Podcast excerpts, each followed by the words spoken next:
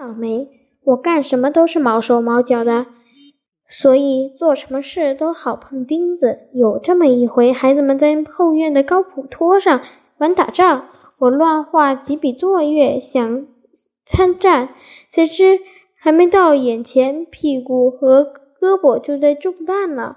我忙藏在土窝窝下面，心想：真倒霉，还没参战就身受重伤，还不如太不合算了。我随手抓了一块土块，准备报仇雪恨，可还没还没站稳，头就轰的一声响，眼前一黑，差点趴下。一摸头，一手血，哇的一声。我哭了，这该死的土块偏偏选中了我的脑袋，连真凶都没找到就被妈妈扯进医院，硬着脑袋上缝了两针不说，还被打了伤风针，回来还挨骂了一顿，真倒霉透了。过了两个月，学校又要上体育课，我硬要带着足球，我倒坐在。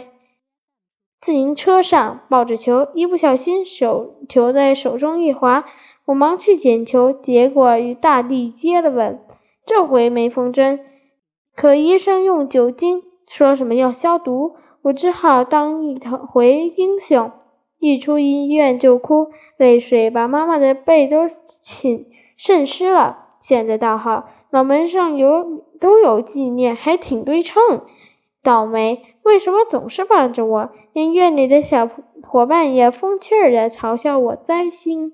爸爸说我长大就好了。